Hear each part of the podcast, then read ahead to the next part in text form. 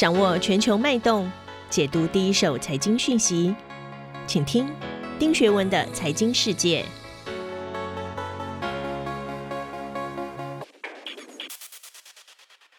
大家好，我是丁学文，很高兴又到了每周一次和大家一起看看过去一周全球财经的重要新闻。今天照例哦，还是有两则新闻跟大家分享。首先，第一则呢是二月二十六号，美国财政部长耶伦在 G 团体的财政部长会议上正式告诉大家，华盛顿将放弃川普政府时代曾经针对美国部分科技企业可以选择税务豁免的争议主张。这为全球达成一致的科技征税排除了最大的障碍。拜登政府呢再一次对全球盟友伸出了橄榄枝。科技巨头在全球政府有志一同的抵御之下，我看日子会越来越不好过。第二则新闻，我想跟大家分享的是，也是二月二十六号，美国十年期公债殖利率冲破了百分之一点五的关卡，创下了过去一年多以来的新高。美股因此经历了血腥的一天下挫，科技股遭受了集体的抛售，费城半导体指数甚至暴跌了百分之六，亚洲股市也难逃，台股崩跌了近五百点。公债殖利率上升，股市就一定要下跌吗？通货膨胀真的是狼吗？还是市场反应过度了？我们要怎么在未来的金融市场上系好安全带？那我们先来看看有几则国际新闻哦，它的标题是怎么下的？首先，《经济学人》哦，在最新一期的全球版本的封面故事，它下的标题是 “Tech Competition” 科技竞赛，然后副标题写的是“这个大混战”，一个全球科技竞赛的新阶段正在展开。那 CNBC 下的标题则是美国取消了安全港的需求，增加了对全球达成税收协议的希望啊。那当耶伦宣布之后，德国财政部长、法国财政部长都对此表达了赞赏哦。那另外，伦敦金融时报也下了这么一个标题：美国移除了全球数位税交易的绊脚石，拜登政府放弃了对公司的安全港的坚持，为达成协议敞开了大门。事实上啊，我们好像早就习惯了哦科技产业被少数的巨头垄断。你譬如说，你搜寻你一定找 Google，那你要上社交媒体，你会想到 Facebook 或者 IG。那你看片子当是 Netflix。而且我们不但从心里面认为它理所当然，甚至觉得它会就这样子一直下去到永远。但就像《经济学人》这期内容表述的，其实它已经越来越难以持续。在长时间的思想固化之后，这个产业正进入一个充满变数的时代。科技巨头的好日子注定到了尽头。首先呢，二月二十六号，美国财政部长耶伦就告诉集团体，华盛顿会放弃川普曾经坚持的美国的部分科技公司可以豁免税收。那这为全球达成一致的数位税奠定了基础。如果顺利啊，今年夏天可能就可以达成协议。简单来说，就是美国不会再要求实施方针所谓的安全港办法，就是允许美国企业可以选择不要在境外纳税。全球大概有一百四十个国家已经就租税改革进行了谈判，那在去年因为川普的坚持就受阻了。租税专家和财政官员早就提出警告，美国这么坚持啊，会让 Amazon、Google、Facebook 这些美国的大科技企业可以选择自外与国际间已经取得的协议。那德国财政部长跟法国财政部长当对此表示欢迎。不过，Bloomberg 也说，哈，要就数位税达成全球协议，其实没有那么容易。安全港的问题虽然排除了，但美国和欧洲在一些新规定的适用范围还是有分歧的。所以呢，包括司法管辖权到底归谁管，这些东西都悬而未决。而且呢，灾难不止于此。二月二十五号，印度也公开对社群媒体、数位媒体，还有数位内容，甚至包括串流平台，公布了新的法规。他们呢要求哦，你必须要能够接受呃投诉，甚至提供负责处理投诉者的联系方式。那这也会对在印度的 Facebook 或者 APP 还有 Twitter 产生重大的影响。确实哦，科技巨头正处于一个处处碰壁的十字路口。在美国，数位市场正转向多家竞逐的寡头垄断，甚至排名第二或第三的科技企业，本来哦根本就不敢跟龙头去进行竞争。但随着大型科技在鲸吞蚕食客户和数据的无所不用其极，整个情况出现了变化。我们一方面看见像 Apple 跟 Facebook 在抢占 iPhone 的用户隐私的时候惹人非议，我们还看到亚洲有很多本土的科技企业也在想方设法要把他们 kick out。大陆早就这样了，那现在你看到东南亚的 Grab、GoJack，甚至印度的 Ola，一个接一个的独角兽在出现。一眼看去哦，这个世界好像什么都没有改变。因为我们看到科技企业宣布的利润，二零二零年还是很丰厚。那金融市场因为表现很好，投资者也高兴的要死。但如果你仔细去看，变化确实正在发生。首先，随着核心产品的成熟、新科技的出现，以及美国、欧洲和中国的监管新威胁，大型科技企业不得不走向多元化的跨界发展。从二零一五年以来，美国 Big Five 科技巨头的营收内容彼此重叠的比例已经从二十二 percent 增加到三十八 percent。第二个趋势就是外来者也获得了新动能。你譬如说，已经高达九十八岁的 Disney，在十八个月内就轻而易举获得了一点一六亿的串流媒体的新客户，而高达五十八岁的沃尔玛，去年网上销售就有三百八十亿美元哦。监管机构尝试把潘朵拉的盒子打开，金融市场的繁荣表示资金非常腐烂，而网络活动的激增更不停刺激着消费者的需求。对于政府、市场和消费者而言，利多于弊。对于科技创业者来说，当然是很好的讯号；但是对于传统的科技巨头来说，一个难以回避的竞争激烈已经横亘在前。啊，那另外第二则新闻呢，我先引述几个国际媒体，像 CNBC 他就说，利率上升可能会在未来一周继续考验股市。啊，那另外呢，《伦敦金融时报》它的标题写的则是大规模抛售债券减少后，美国国债收益率开始下降。Nasdaq 综合指数从十月份以来的最大跌幅中反弹，所以这两个媒体的看法不是太像哦。那 Wall Street Journal 华尔街日报它的标题下的是债券值利率飙升，股票下挫了一周，Nasdaq 有了反弹，但因为担心货币政策的后续，Nasdaq 全周仍然下跌了百分之四点九。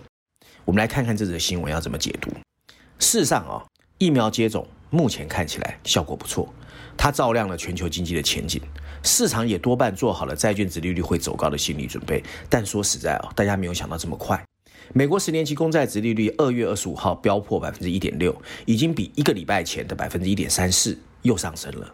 专家归纳出有三个原因哦，主要通货膨胀升温，还有 FED 故意行动消极，还有很多投资人被迫出脱持股哦。这三个原因，他们认为是整个股票市场反应的主要原因。但是值得注意的是哦，美债值利率持续看升。华尔街认为，FED 的主席鲍尔会放手让殖利率继续走高，因为他公开说过，债券殖利率走扬，他觉得是好事，代表经济在转强。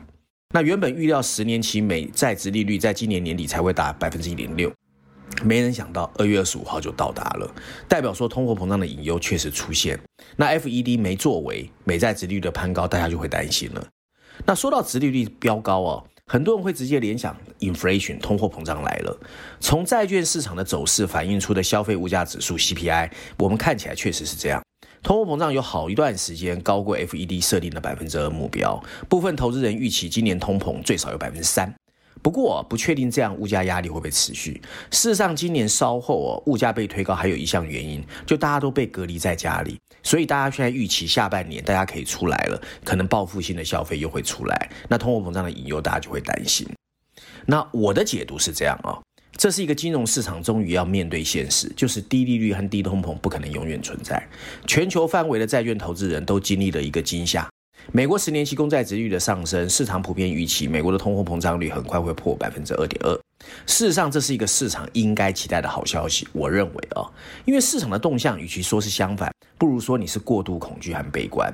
那很多人会担心美国的经济会因此萧条而回落，甚至外溢到全球其他地区。这主要是因为拜登政府计划实施的巨额的财政刺激政策，还有美国 FED 决定的顺应民心，让货币政策保持宽松。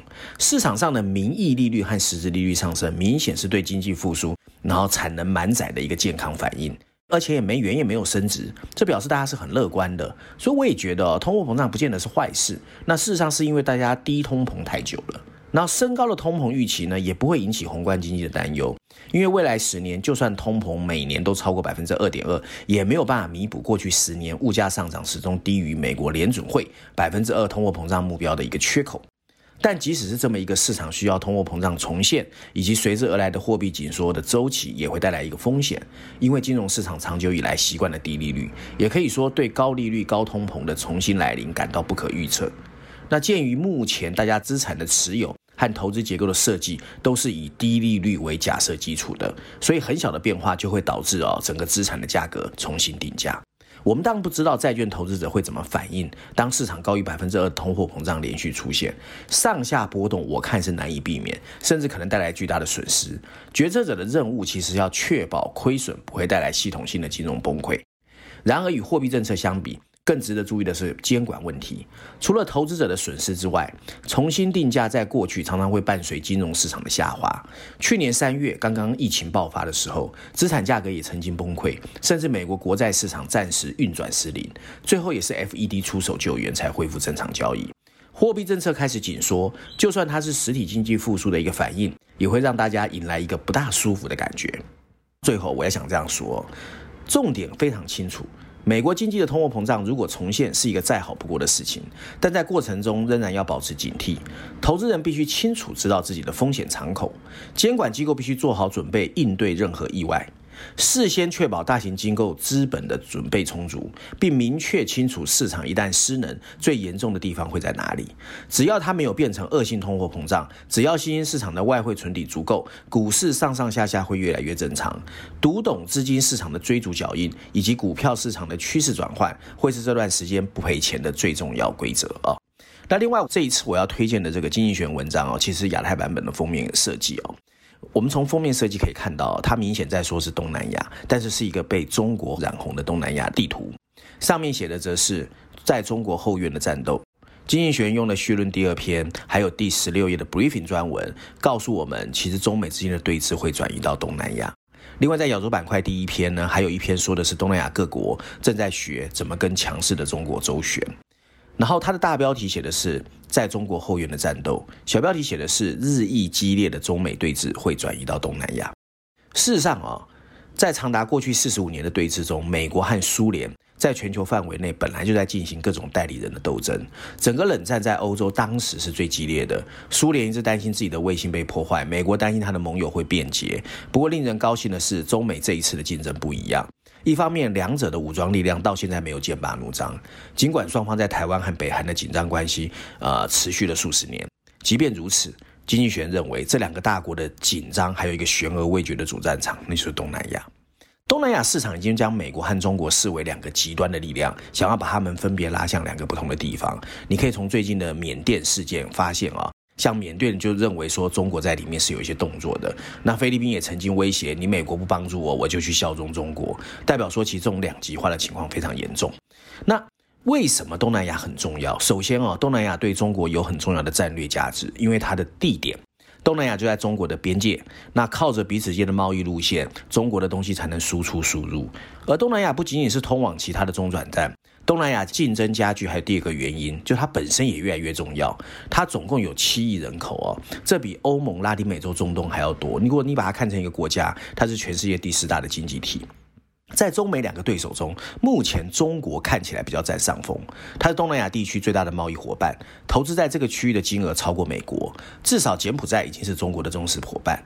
那目前没有任何国家哈公开表态。